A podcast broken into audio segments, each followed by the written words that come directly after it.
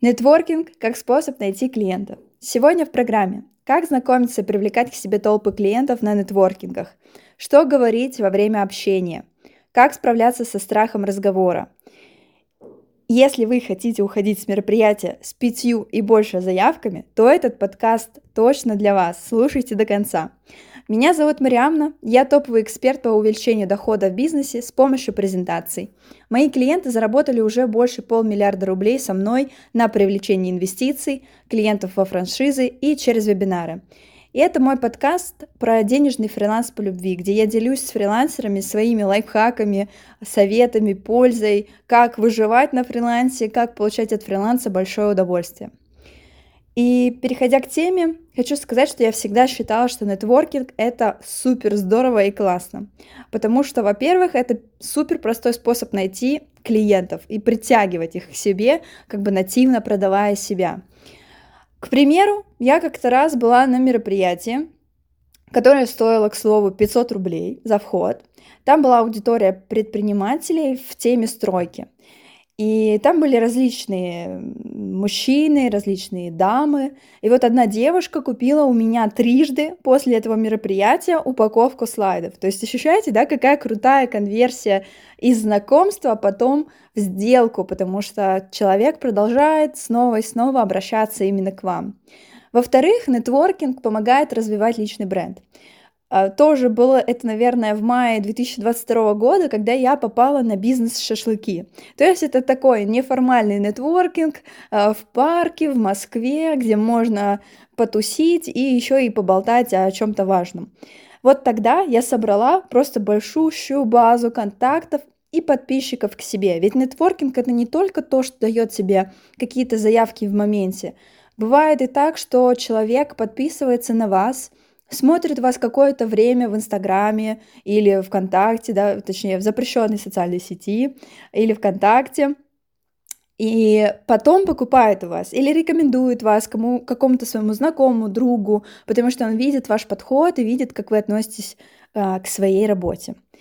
Поэтому важно не забывать, что если даже вы не собрали ни одной заявки, но собрали каких-то подписчиков к себе, канал или социальные сети, то вы тоже сделали огромный вклад в свой личный бренд и в свои будущие продажи, да, которые случатся, возможно, через какой-то период времени. В-третьих, нетворкинг прокачивает уверенность. Но тут, я думаю, никто спорить со мной не будет, что нетворкинг — это все таки стресс.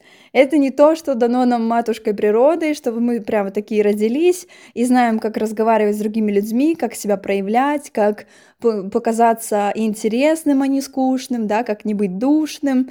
Вот эти все качества — это то, что можно приобрести только в ходе работы над собой и в ходе практики нетворкинга, потому что все Поверьте мне, практически 99% людей волнуются, когда знакомятся в первые разы, у них дрожит голос, а, они не знают, что о себе сказать, они как-то так неловко улыбаются, а, возникают какие-то неловкие паузы. В общем, я думаю, вам тоже это знакомо, потому что вот точно каждый из нас через это проходил, либо будет проходить дальше. Вот пример того, что однажды я выступила вообще взяла новую планку для себя и выступила в микрофон на мероприятии, да, я специально купила билет подороже, чтобы рассказать про себя и привлечь таким образом себе клиентов.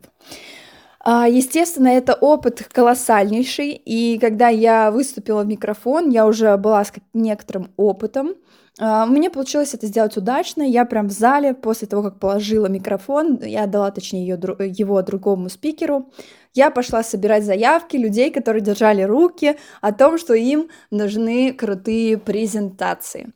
Ну и, конечно же, побочный эффект нетворкинга это то, что вы не только работаете и ищете клиентов, но еще и классно проводите время, потому что так или иначе а, я всегда говорю, можно думать об людей, и когда мы знакомимся с новыми интересными людьми, мы очень многое можем извлечь для себя, для работы, для своей жизни.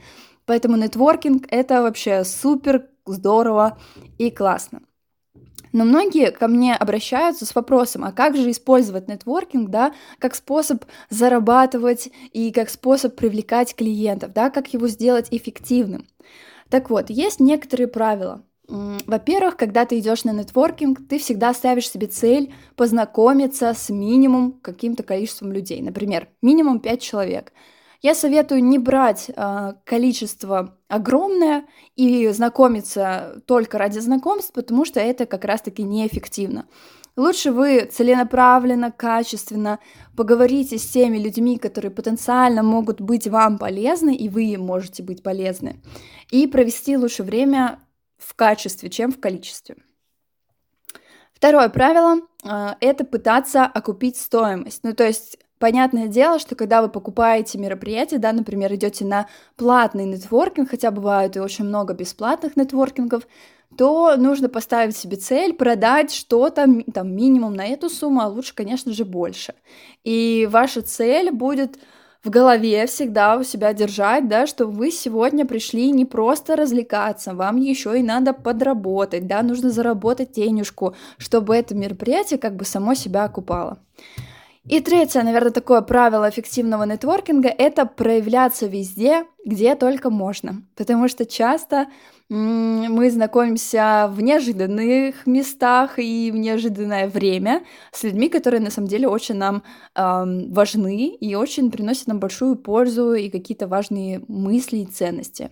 Вот, то есть если у вас есть возможность взять микрофон, Конечно же, берите микрофон всегда. Если есть возможность задать вопрос, задавайте вопрос. А, я знаю способы, как люди, просто задавая вопрос спикеру на мероприятии в микрофон, привлекают к себе толпы клиентов, потому что они начинают свой вопрос с того, а кто они, чем они, чем они могут быть полезны, да, мы сейчас это с вами еще тоже обсудим и потом э, говорят о том, как их найти, и таким образом люди понимают, что, о, круто, то есть ты один раз взял микрофон, а тебе услышало там 300 человек в зале, а то и больше, это уже вообще классно очень, и есть шанс, что ваши услуги нужны как минимум 30% аудитории, которые там находятся. Как же презентовать себя? Давайте поговорим о структуре самопрезентации. Эту структуру придумала не я, я ее тоже где-то на каком-то мероприятии себе записала, и в целом я использую ее примерно всегда. Вы могли даже слышать ее в начале этого подкаста. Из чего она состоит? Там есть четыре ключевых пункта, и это самопрезентация, сразу скажу, на 30 секунд. Дело в том, что очень часто, даже ходя на мероприятие, вы можете увидеть, как люди абсолютно не, имеют, не умеют презентовать себя. То есть они рассказывают по 5 минут, какая у них работа или какие у них там дети, что у них там в жизни. Это на самом деле никому не интересно, потому что когда ты на нетворкинге, ты хочешь получать максимум сути в минимальное количество времени. Так вот, чтобы не быть таким занудой, придерживайтесь следующей структуры. Структура такая. Первое. Расскажите, кто вы, то есть коротко имя, да, возможно, откуда вы, там, может быть, сколько вам лет. Второе, что вы делаете? И здесь сразу важно показать выгоду собеседника, как он с помощью вас может улучшить себя, свою жизнь, свою работу, свой доход. То есть, чем вы можете быть полезны, вот именно в такой формулировке вы должны рассказывать про себя. Обратите внимание, что если бы я сказала, что меня зовут Мариамна, и я дизайнер презентаций, это никому не интересно. Но когда я говорю, я Мариамна, и я помогаю увеличивать доход предпринимателя с помощью презентации, то, согласитесь, сразу звучит намного солиднее, и уже есть о чем поговорить, даже тем, кто не думал никогда заказывать презентацию. Третий пункт – ваши достижения. Я еще это называю ваши типа козыри, крутые факты, которые можете сказать про себя. Я, например, вот говорю, что у меня а, там клиент за 48 часов заработал 300 тысяч с помощью презентации или там привлек 1820 э, долларов в свой стартап там за две недели. То есть любой крутой факт про вас, который бы идентифицировал вашу экспертность, вот вы можете прямо здесь его и проговаривать. И четвертое, что нужно для этого сделать, что нужно, чтобы с вами поработать, и призыв к действию. К примеру, я говорю это так. Хочешь узнать, как презентация может увеличить доходы твоего бизнеса? Напиши мне в Телеграм М. Кобычева. Все. То есть И в идеале, сами понимаете, да, если вы говорите в микрофон, нужно иметь какой-то ник или короткий номер или что-то звучное, чтобы вас легко можно было найти в любой социальной сети. Тогда вообще вы точно не пропадете. Вот такая примерно структура, да, из четырех пунктов, очень простая, очень легкая. Достаточно себе написать эту самую презентацию в заметках и повторить ее парочку-тройку раз, и все, вы на коне. Можете смело идти на нетворкинг и прям по структуре знакомиться с людьми. Но существует мнение часто, да, что нетворкинг это супер страшно. И тут я соглашусь, действительно это страшно. Особ... Точнее, это страшно только первые разы. Потому что я тому вообще, наверное, самый классный пример, как из дрожащей девчонки, которая вообще боялась всегда проявляться, боялась быть заметной, боялась что-то сказать так, чтобы на нее посмотрели и, не дай бог, что-то про нее подумали. Я вот из такой вообще зажатой малышки стала человеком, который, например, записывает для вас сейчас подкасты и на Яндекс Музыку, да, и на различные другие платформы. И я вам скажу так, с практикой страх уходит. То есть, чем больше ты практикуешься, тем легче тебе дается эти знакомства, и ты к ним уже относишься как к чему-то само собой разумеющееся, не придаешь этому столько значения. Конечно, важно еще работать психологически, потому что эти страхи, они часто идут из детства. Возможно, сидят какие-то убеждения, что а вдруг я неинтересная, а вдруг эм, кто-то про меня плохо подумает, и что тогда, да вдруг я вообще расстроюсь из-за этого. То есть нужно работать с самооценкой в первую очередь, потому что в том, чтобы рассказать про себя даже в микрофон, нет абсолютно ничего страшного, угрожающего жизни, да, от этого никто не умирал, и с этим, слава богу, мы можем работать. И, наверное, одна еще рекомендация у меня будет для вас, это то, что я всегда, когда волнуюсь и чувствую, что у меня наступает вот эта дрожь в горле, сводит коленки, э, потеют ладошки, все сжимается внутри, я делаю вдох и медленный выдох. И если первый раз не помогло, то повторяем вдох, выдох. И только потом говорим в микрофон. А то я тоже видела очень много историй, когда человек волнуется, берет микрофон и просто вот так как тараторка быстренько-быстренько про себя рассказал в микрофон, ничего никто не понял.